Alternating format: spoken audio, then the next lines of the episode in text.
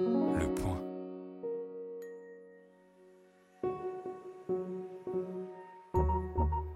Bienvenue chez Les Contrariantes, le podcast des idées élevées en liberté. Bonjour Fergan. Bonjour Peggy. Et oui, chers auditeurs, vous l'avez bien entendu, ma camarade Laetitia Stroche-Bonnard a décidément vogué vers d'autres cieux éditoriaux. Euh, mais cela ne signe pas pour autant l'arrêt de mort de ce glorieux podcast auquel vous êtes si légitimement attachés. Car elle va continuer, et c'est avec un très grand plaisir que j'accueille à mes côtés Fergan Aziari, que vous aviez entendu dans l'épisode 25, où il était venu parler de son livre Les écologistes contre la modernité, le procès de Prométhée, qui était paru en octobre 2021 aux presses de la Cité, et qui est depuis devenu chroniqueur au point.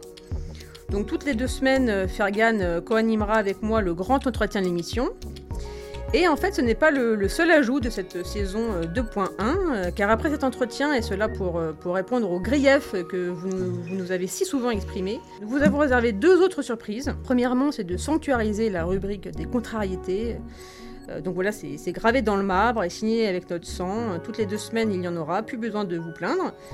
Et ensuite, parce que nous aussi, nous faisons dans le fameux changement dans la continuité, nous avons décidé de la confier à une nouvelle recrue, euh, Mathilde Berger-Perrin, qui toutes les deux semaines nous fera la joie depuis Prague de nous faire part de ses turlupinages.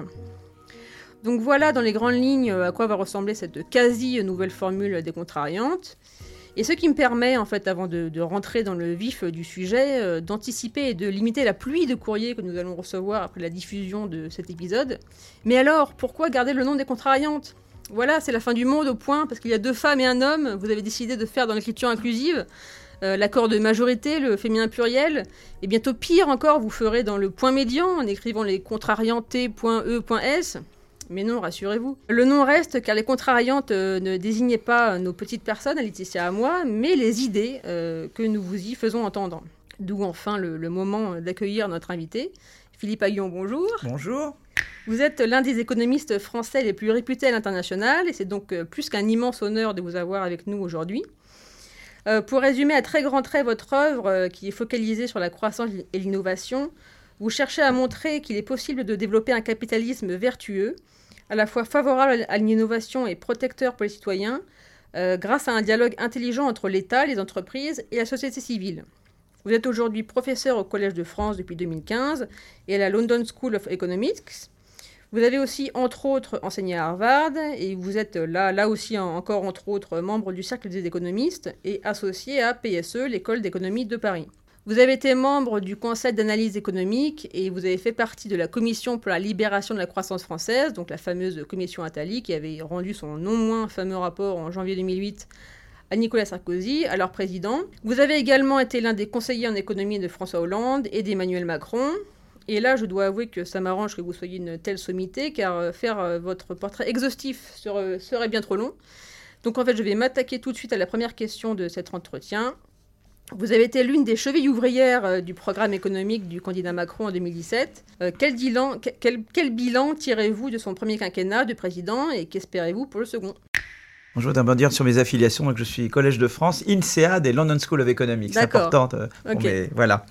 Euh, oui, en 2017, je, faisais partie d'une équipe, enfin avec d'autres, c'était Jean Pisani en fait qui dirigeait le, programme et on il y avait Philippe Martin, moi-même, Hélène Ray euh, et d'autres d'autres personnes qui étaient. Et donc on était plusieurs à, à, travailler sur le programme. Enfin, je n'ai pas eu un rôle moteur, j'étais un parmi nombreuses personnes. Si je dois tirer un bilan de, économique du quinquennat, je dirais que du côté positif, il y a quand même eu, c'est surtout sur l'emploi. Le chômage a baissé comme jamais depuis 30 euh, ans. Euh, plus de 30 ans. Il y a eu 1 200 000 emplois créés entre 2017 et fin 2021 et la part des CDI dans l'emploi total a augmenté entre 2017 et 2021. Et ça, c'est vraiment, euh, vraiment, je pense, un, des acquis majeurs de la, du quinquennat écoulé. Euh, grâce aux créations d'emplois et aux baisses d'impôts et de charges et au quoi qu'il en coûte pendant la pandémie, le pouvoir d'achat des ménages, jusqu'à la guerre ukrainienne, a progressé euh, plus qu'ailleurs en Europe. Et, ça a touché toutes les couches de la population, y compris les, plus défavorisées. Et les inégalités n'ont pas augmenté. Mhm. Donc euh, ça, c'est vraiment sur le plan positif. Le, le côté moins positif, c'est que nous sommes toujours très mauvais en termes de performance scolaire, PISA. C'est-à-dire les performances, vous savez, qui jugent le primaire et le secondaire au niveau de la troisième. On est encore euh, mauvais et ça se dégrade. Et le, les performances sont toujours très dépendantes au milieu social. C'est-à-dire que les enfants de milieu aisé font beaucoup mieux que les enfants de milieu pas aisé. Et euh, donc ça, la première chose, c'est les performances scolaires. Donc il y a vraiment un problème de l'école. Euh, il y a l'hôpital, évidemment, qui tombe en ruine, donc mhm. il va falloir reprendre ça. Il y a le déficit extérieur, qui est un déficit commercial de 80 milliards d'euros euh, en 2021 contre 48 milliards en 2016 et une dette publique qui a augmenté. Mais évidemment, cette dette publique, c'est, à cause, c'est largement à cause de la pandémie mhm. qu'elle a augmenté. Voilà, donc, euh, donc il y a un défi. Et le défi, c'est de relever, eh bien, de dire, je dois améliorer l'éducation, la santé, je dois réindustrialiser la France, mhm. euh, je dois m'attaquer à la transition écologique. et m'affranchir des énergies fossiles le plus vite possible. Je dois faire tous ces investissements-là malgré la dette publique. Comment je fais Donc peut-être qu'on sera amené à en parler. Comment je fais cette quadrature de cercle de pouvoir faire tous ces investissements tout en traitant le, problème de la dette publique? Alors là, il y a toute une approche que je, pour laquelle j'ai poussé. Je crois qu'elle est, qu'elle j'espère qu'elle va voilà, dicter un peu le prochain quinquennat. Et peut-être qu'on aura l'occasion de parler de cette, ce que j'appelle l'approche Draghi. Euh, euh, pour pas dire Dragion. voilà. Vous insistez beaucoup dans vos travaux sur le rôle euh, décisif de l'innovation et de la destruction créatrice, concept formulé par l'économiste autrichien Joseph Schumpeter. Alors, en quoi cette notion est-elle importante pour penser le progrès des civilisations ainsi que leur euh, prospérité?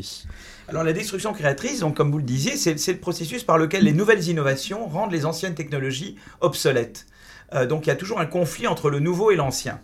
Et, euh, et, pourquoi c'est important? Parce que en fait, pour l'innovation, on innove parce qu'on a des rentes d'innovation. Voilà. Euh, on innove aussi parce qu'on a la curiosité scientifique, mais on innove parce que voilà, les innovateurs eh bien, retirent des rentes pendant un certain temps de leur innovation. Le fait qu'ils ont des meilleurs produits, des nouveaux produits, qui font mieux que les autres, etc. Mais d'un autre côté, ils ont peur eux-mêmes d'être victimes de destruction créatrice. Donc il y a la tentation pour les innovateurs d'hier d'utiliser leur rente d'innovation pour empêcher de nouvelles innovations parce qu'ils ne veulent pas être eux-mêmes sujets à la destruction créatrice. Et vous voyez que quand, la destruction créatrice, c'est un moteur de croissance, mais en même temps, ça veut dire qu'au cœur du processus de croissance, vous avez une contradiction à gérer. Et réguler le capitalisme, c'est gérer cette contradiction. Que vous parliez d'inégalité, de stagnation séculaire, de trappe de développement, d'innovation verte, vous êtes toujours en but à cette contradiction entre le fait qu'il y a des rentes d'innovation qui motivent l'innovation, mais qu'il y a cette tentation d'utiliser ces rentes pour empêcher de nouvelles innovations, parce qu'on ne veut pas soi-même être victime de destruction créatrice. Mais moi, je suis. Schumpeter était pessimiste. Il pensait que, à cause de ça, les, premiers innovateurs deviendraient des conglomérats qui euh, parviendraient à, convaincre les gouvernements, à corrompre les gouvernements et à empêcher les innovations futures, et que du coup, le capitalisme n'avait pas d'avenir. Et moi, je suis un optimisme de combat, un optimisme gramscien. Je pense qu'il y a des forces qu'on peut mobiliser pour euh, conjurer la prédiction pessimiste de, de Schumpeter lui-même.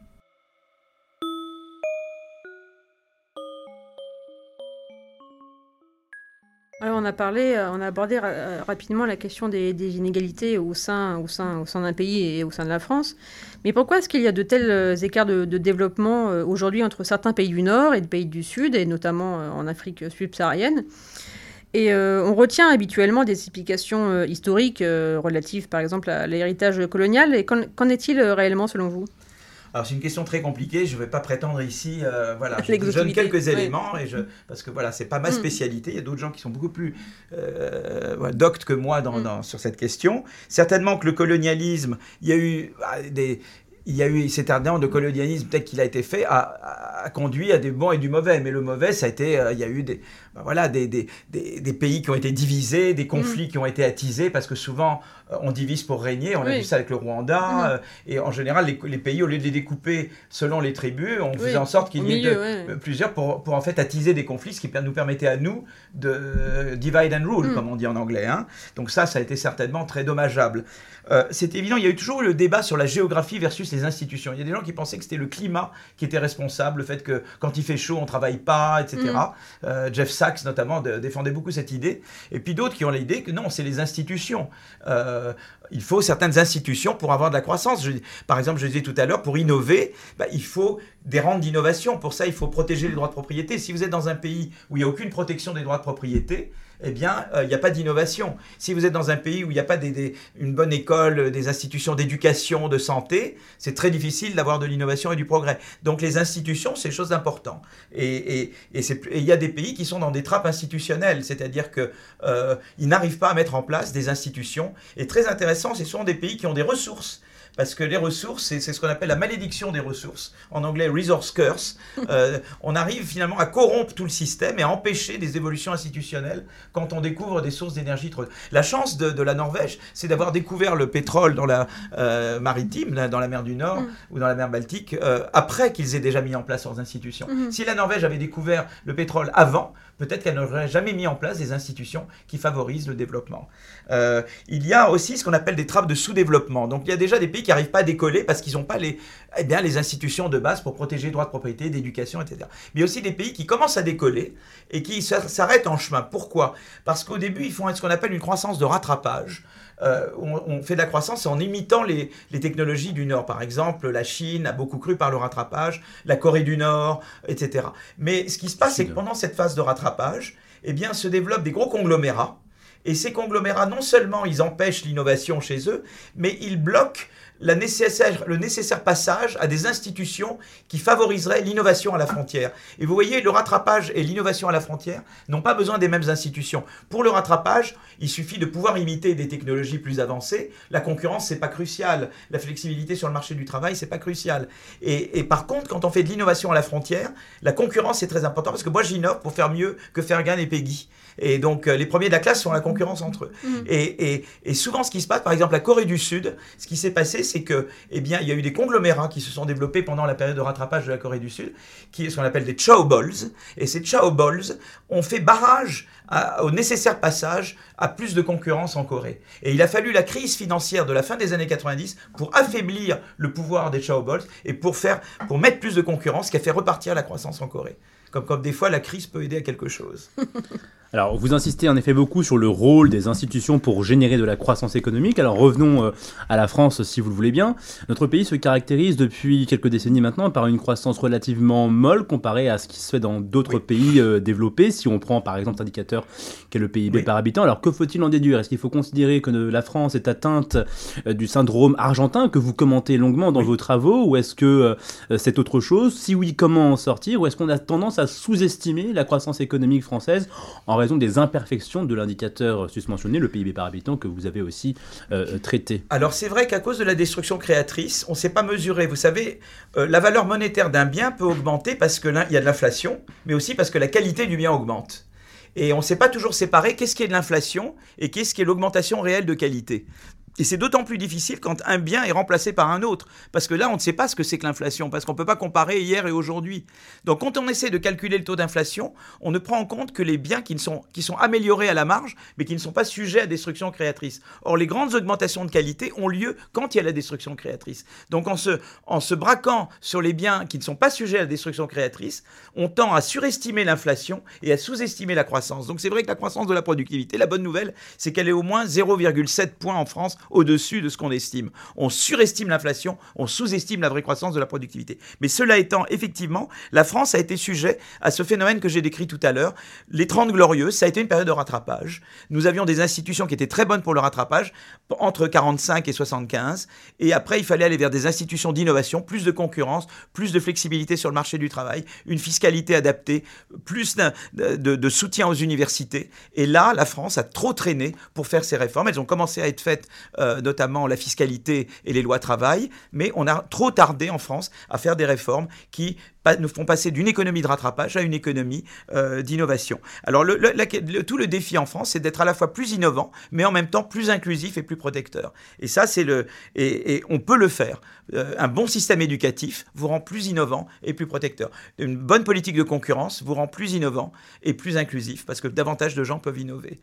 Une bonne flexi-sécurité sur le marché du travail fait qu'on gère mieux la destruction créatrice et en même temps on la rend beaucoup plus efficace et on devient plus innovant. Vous voyez, donc on a des politiques de ce genre qu'on peut vraiment poussé pour être à la fois plus innovant et plus inclusif et protecteur. Alors, le continent européen a longtemps été euh, à la pointe du progrès de l'innovation, et pour l'expliquer, vous reprenez à votre compte la thèse de l'historien israélien euh, Joël Mokir selon laquelle la concurrence institutionnelle entre petits euh, États en Europe a accru les incitations des souverains à mettre en place des systèmes politiques favorables à la destruction créatrice. Et cette thèse, elle a déjà été défendue par euh, des gens comme David Hume ou François Guizot dans son célèbre cours sur la civilisation européenne. Alors cette thèse, est-ce qu'elle ne milite pas contre les projets d'harmonisation législative, fiscale, tels qu'ils sont aujourd'hui élaborés à l'échelle européenne ou à l'échelle de l'OCDE euh, Harmonisation qui risque de faire peser un risque de cartélisation, des politiques publiques et donc d'affaiblir la discipline euh, politique euh, nécessaire justement à la croissance économique. Euh, moi, je crois beaucoup à ce qu'on appelle la coopétition. Coopétition, c'est le mélange entre coopération et concurrence. Voilà. Mais je suis pour la concurrence loyale. Donc, je suis contre le, dumping fiscal et environnemental. Mais je pense qu'on peut faire de la concurrence par l'émulation, par exemple en innovant, en prenant les bonnes pratiques ailleurs. Par exemple, la Finlande a un système éducatif qui est meilleur que le nôtre. Eh bien, il y a des leçons à tirer de la Finlande. Euh, L'Allemagne euh, s'est industrialisée et, a développé ses parts de marché mondiaux par l'innovation, pas, pas en, engageant des guerres commerciales. Ben, y a peut-être des leçons à tirer de ce qu'ont fait les Allemands. Donc je crois beaucoup dans le, ce qu'on appelle le benchmarking, c'est-à-dire on se compare aux autres, mais c'est la, concurrence saine. Mais c'est une concurrence qui n'empêche pas, qui au contraire euh, permet également la coopération dans le domaine de la politique monétaire européenne. On a vu avec le quoi qu'il en coûte, on l'aurait jamais fait sans la coopération avec les autres pays européens.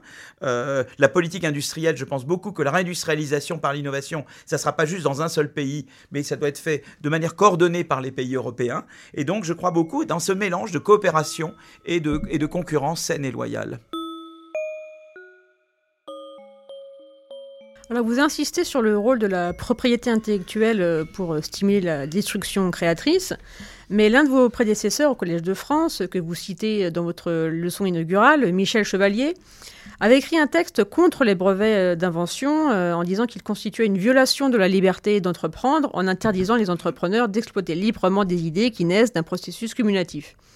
Et aujourd'hui, on a certaines traditions libérales qui militent contre, contre l'idée de, droit exclusif sur les idées, euh, dans la mesure où celles-ci ne sont pas des biens rares et rivaux. Qu'est-ce que vous en pensez? Le brevet, alors peut-être qu'il y a d'autres formes, mais le brevet, ce qui avait de très important avec le brevet, c'est que dans le brevet, il y a euh, une partie, euh, ce qu'on appelle en anglais disclosure, c'est-à-dire qu'un brevet doit expliquer comment vous avez, comment ça marche votre invention. Pourquoi c'est important? Parce que ça permet à d'autres de bâtir sur la base de vos inventions. Mais le brevet implique cette disclosure. Mais par contre, ce que ça empêche, c'est que quelqu'un puisse imiter ce que vous faites.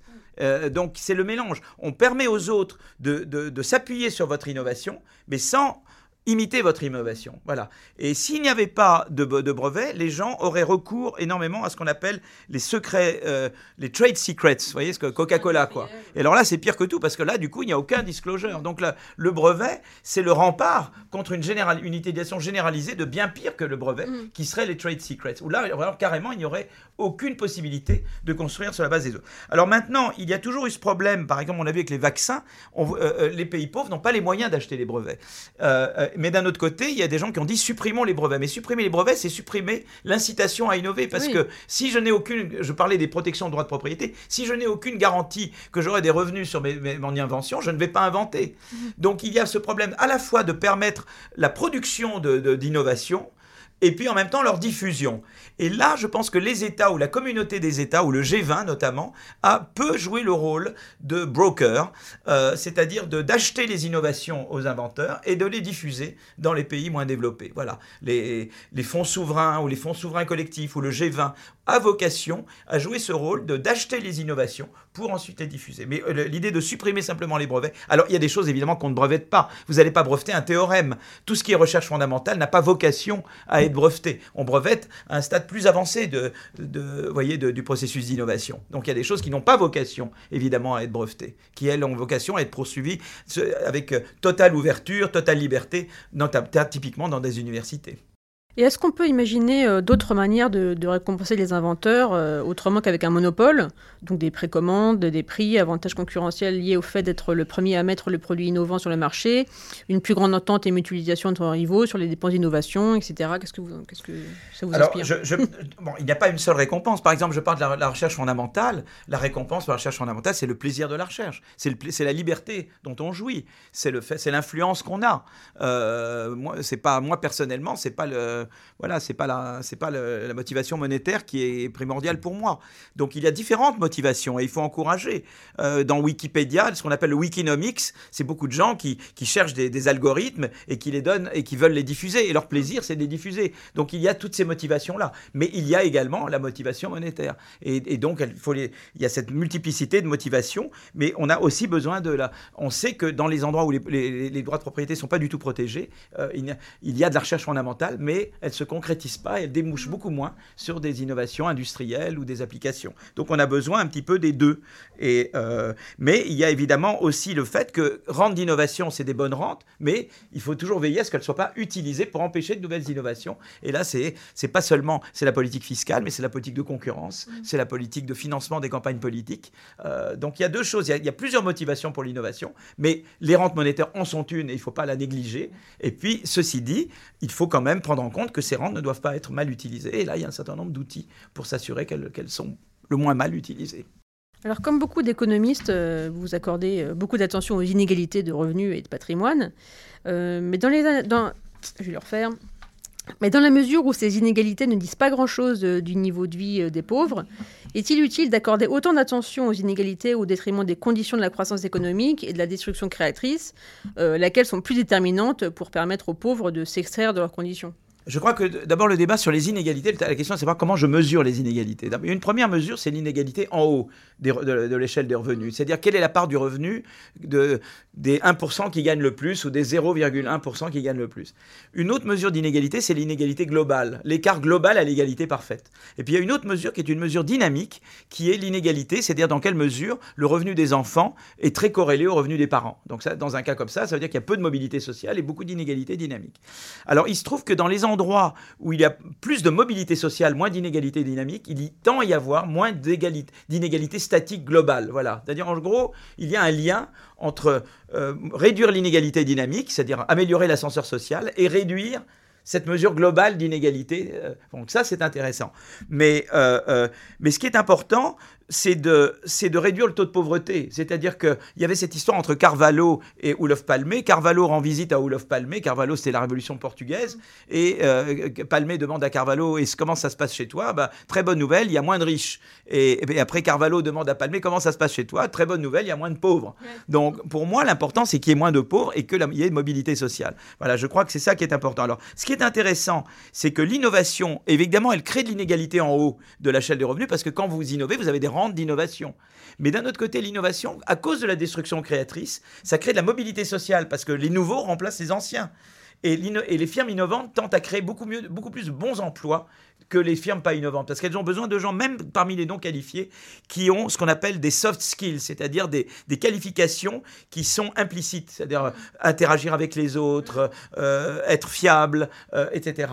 Et donc c'est très intéressant, l'innovation va de pair avec la mobilité sociale. Et en fait, du coup, comme l'innovation crée de la mobilité sociale, eh bien, elle n'augmente pas l'inégalité globale. Donc c'est une source d'inégalité en haut, mais qui est une bonne source parce qu'elle vous donne de la croissance, de la mobilité sociale, et elle n'augmente pas l'inégalité globale. Tandis que le lobbying et les rentes de situation, les, les barrières à l'entrée, ça, ça crée de l'inégalité en haut, et en même temps, ça réduit la croissance, parce que ça empêche les nouvelles innovations d'arriver, ça réduit la mobilité sociale, puisque ça, ça réduit la destruction créatrice, et ça augmente l'inégalité globale. Donc je dis toujours, il y a les bonnes et les mauvaises sources d'inégalité en haut. L'innovation est une bonne source. Le, lobbying et les, et, les, et les, barrières à l'entrée sont une mauvaise source. Donc je dis, d'un côté, il y a Steve Jobs, qui est devenu riche en créant Apple, et de l'autre côté, il y a Carlos Slim, qui est un Mexicain qui est devenu riche, parce qu'il est à la tête d'un monopole non régulé des télécommunications au Mexique. Et il faut savoir distinguer. J'ai des, certains collègues qui parlent d'inégalité. Dans leur monde, il n'y a que des Carlos Slim, il n'y a pas également des Steve Jobs. Et donc, il faut savoir qu'on est dans un monde où il y a les deux. Et il faut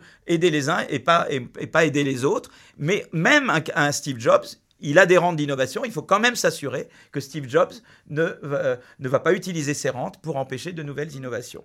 Et c'est là que la politique de la concurrence et la réglementation des lobbying est quelque chose de très important. Voilà comment moi j'approche la question de l'inégalité. Mais l'important, c'est qu'il euh, faut pousser à euh, la mobilité sociale et, et à l'innovation. Et l'éducation, typiquement, eh ben, c'est quelque chose qui vous donne plus de mobilité sociale et plus d'innovation.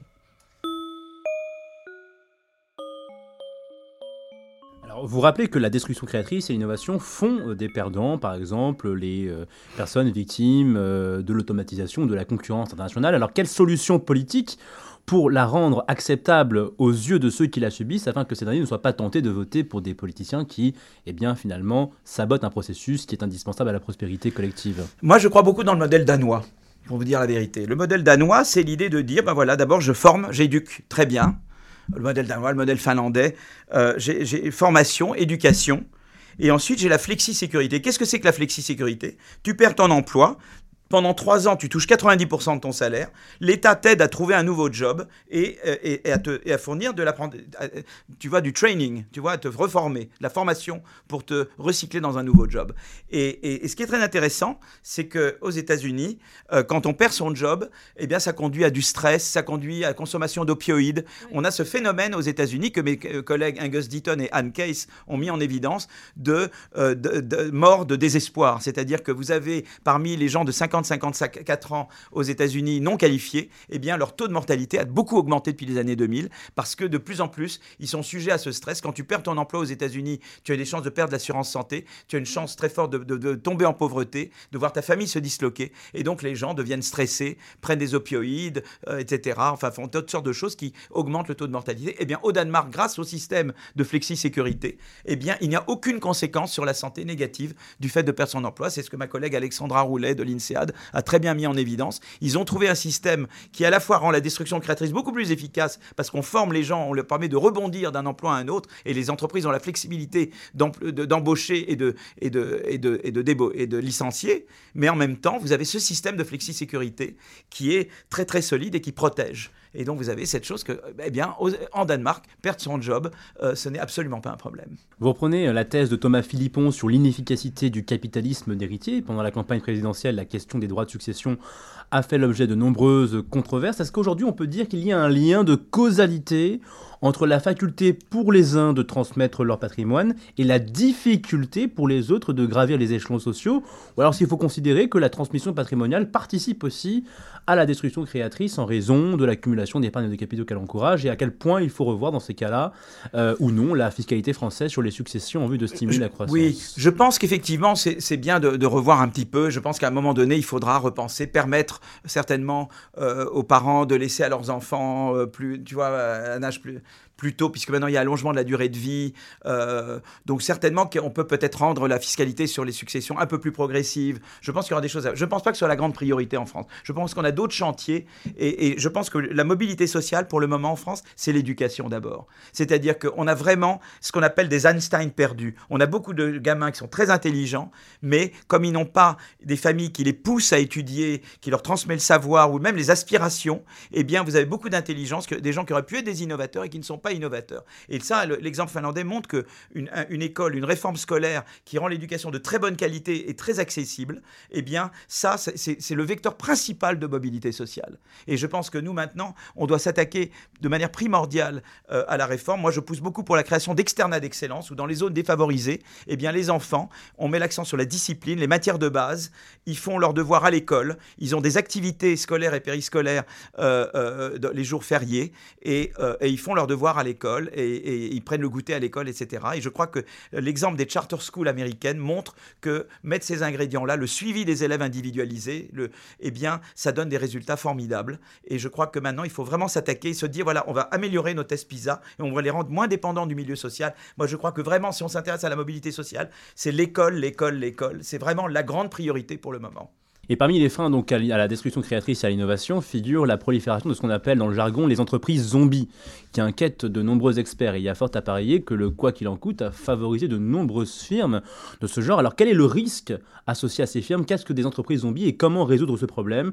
Est-ce qu'il ne faut pas un moment réhabiliter l'idée de faillite contre laquelle on tend aujourd'hui à se prémunir? Absolument, c'est important. Alors le quoi qu'il en coûte, on était obligé de le faire. Donc c'était, il fallait protéger. Mais je crois qu'il y a un arbitrage entre protéger et réallouer parce qu'il faut aussi protéger, parce que dans les entreprises, vous avez du capital humain accumulé. Vous voyez, quand Obama a décidé d'aider General Motors, c'est parce qu'il y avait beaucoup de capital humain et qu'il fallait conserver ce capital humain. Donc il y a cet arbitrage entre protéger, parce qu'on protège le capital humain accumulé, mais en même temps permettre la réallocation. Les entreprises beaucoup moins performantes, il vaut mieux qu'elles ferment et qu'il y ait des nouvelles entreprises qui rentrent. beaucoup plus efficace. Mais ce qu'il faut, c'est protéger les individus, pas les emplois. C'est vraiment l'idée. Les individus, je dois les protéger, d'où l'importance de la flexisécurité. Si j'ai une bonne flexisécurité, c'est beaucoup plus socialement acceptable d'avoir une politique où, eh bien, j'aide évidemment les entreprises, mais celles qui sont vraiment pas performantes, eh bien, on les réorganise ou bien elles, se font remplacer par d'autres entreprises. Mais il y a protection, évidemment, et je, permets aux, employés, eh bien, de rebondir sur d'autres emplois. Je permets aussi aux entrepreneurs de démarrer de nouveaux projets. Donc, je crois qu'à partir du moment où on a un système de ce genre, eh bien, ça devient beaucoup. La, destruction créatrice et également le fait que les entreprises moins performantes euh, soient remplacées par des entreprises plus performantes devient beaucoup plus, euh, beaucoup plus euh, socialement acceptable. Vous insistez sur la nécessité pour un pays de se doter d'un système éducatif robuste pour favoriser l'innovation et la croissance. Et plus précisément en France, en quoi notre système éducatif est perfectible? Bah, il est trop centralisé. D'abord, je veux dire, je veux pas cracher dessus parce que moi, j'ai beaucoup travaillé avec l'éducation nationale et, et, les inspecteurs d'académie et les professeurs. Et donc, d'abord, on a un corps professoral de vraiment de gens très dévoués qui font un travail formidable. Donc, je suis pas là du tout pour dénigrer le système éducatif et les professeurs. Donc, euh, euh, mais c'est vrai que euh, est trop centralisé chez nous. Par exemple, je parlais tout à l'heure des externats d'excellence. Je veux permettre un suivi des élèves, adapter les ressources, avoir un vrai que chaque école ait son programme. Vous voyez, son contrat euh, pédagogique, eh bien, c'est très difficile de faire ça en France parce que le, chef d'établissement n'a aucun pouvoir. Euh, en Finlande, il y a, c'est un mélange de haut en bas et de bas en haut. Le haut en bas, c'est qu'il y a des programmes nationaux et il y a des standards nationaux pour devenir professeur. Pour devenir professeur en Finlande, c'est bac plus 5 et 18 mois d'entraînement de, pour devenir professeur et régulièrement recyclé. Ça, c'est vrai partout. Et, les examens, c'est les mêmes partout. Et il y a un programme qui est le même partout, avec des standards très élevés. Bon, ça, c'est la partie centralisée. Mais ensuite, dans la mise en œuvre de ces objectifs, les écoles, les établissements ont une grande autonomie. Parce que si vous voulez organiser le suivi des élèves, comment vous organisez les profs, si par exemple un prof est, malade, je dois le remplacer par quelqu'un d'autre, comment je vais faire pour être sûr que les élèves sont toujours suivis et qu'ils progressent?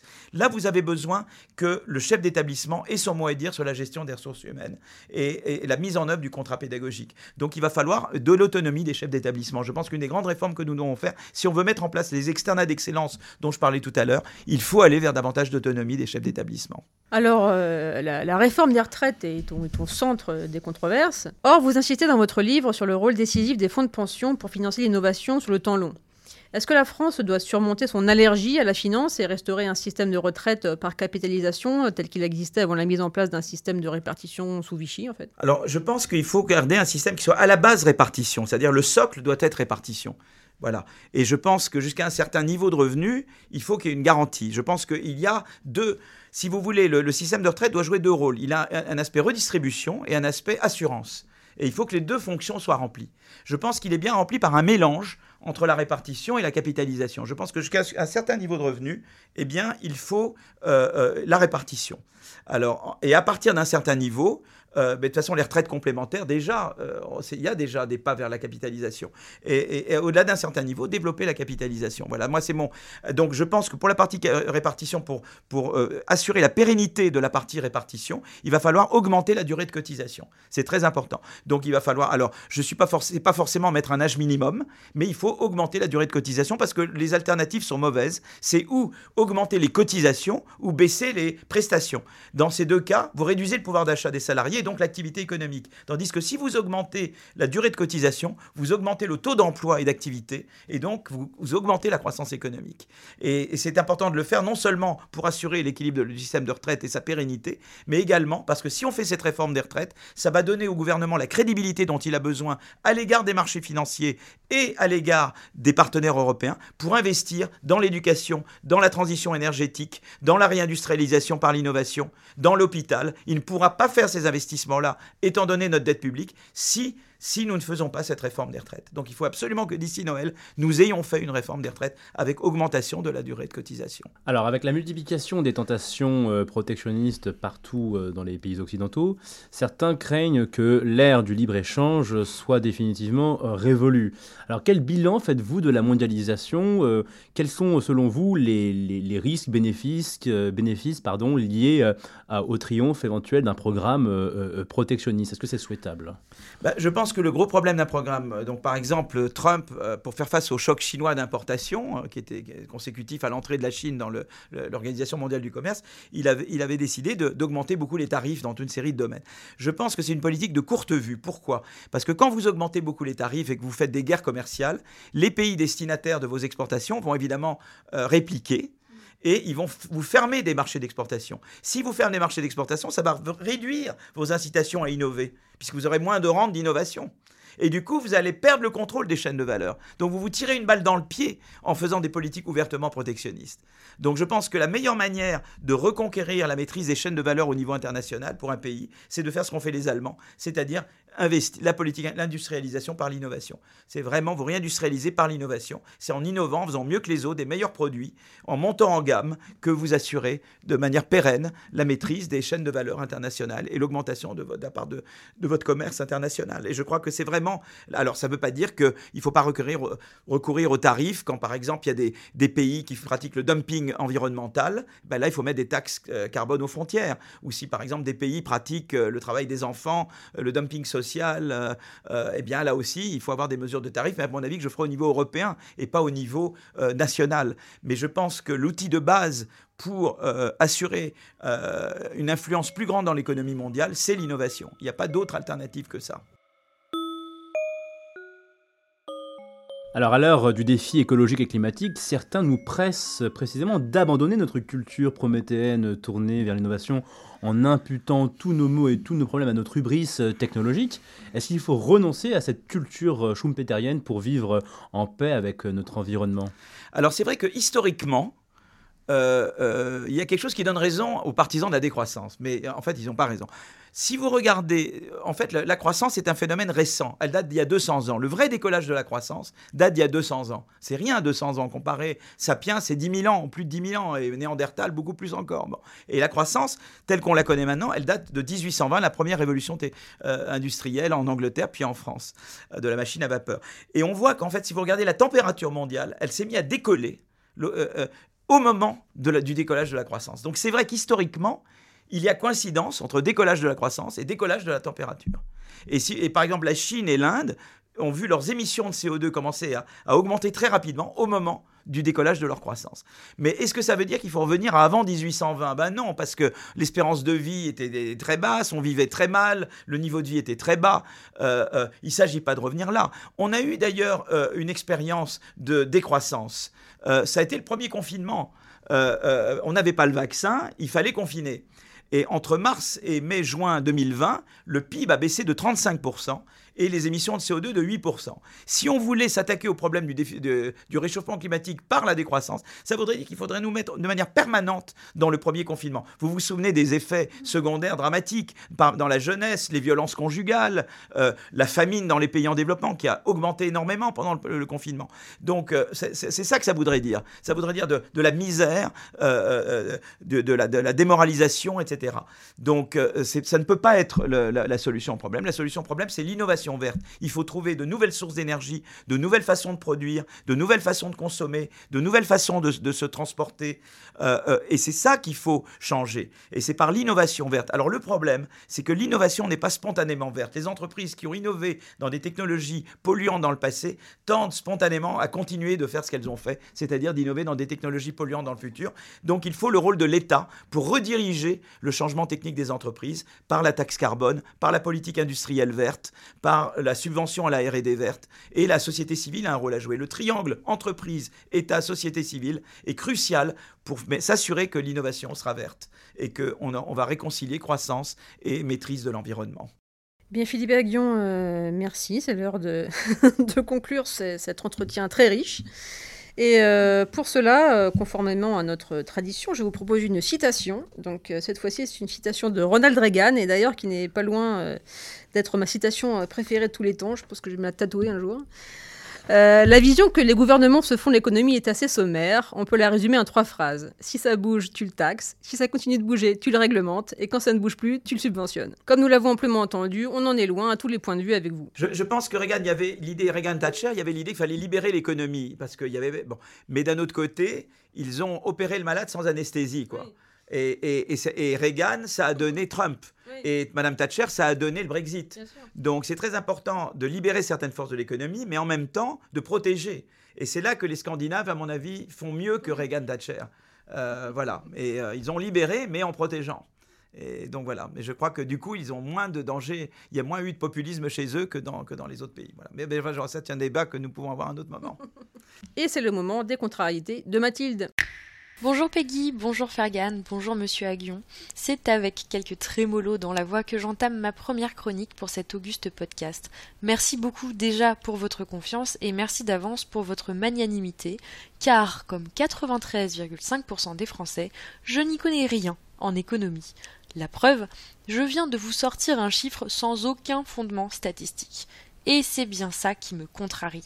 À l'heure où je vous parle, des centaines de milliers de lycéens français s'apprêtent à passer le bac, rite de passage à la vie adulte au même titre que l'obtention de la carte vitale ou celle du permis de conduire, bien que celle-ci s'obtient plutôt vers 40 ans si vous avez grandi à Paris. Baccalauréat donc, promesse pour la plupart d'études supérieures puis d'entrée sur le marché du travail, on connaît la musique. Toutefois, ces centaines de milliers de jeunes vont entrer dans le monde des adultes en ne connaissant à peu près rien en économie. Cette fois, ce n'est pas moi qui le dis, c'est l'OCDE en 2015 dans une étude sur l'éducation financière de ses pays membres.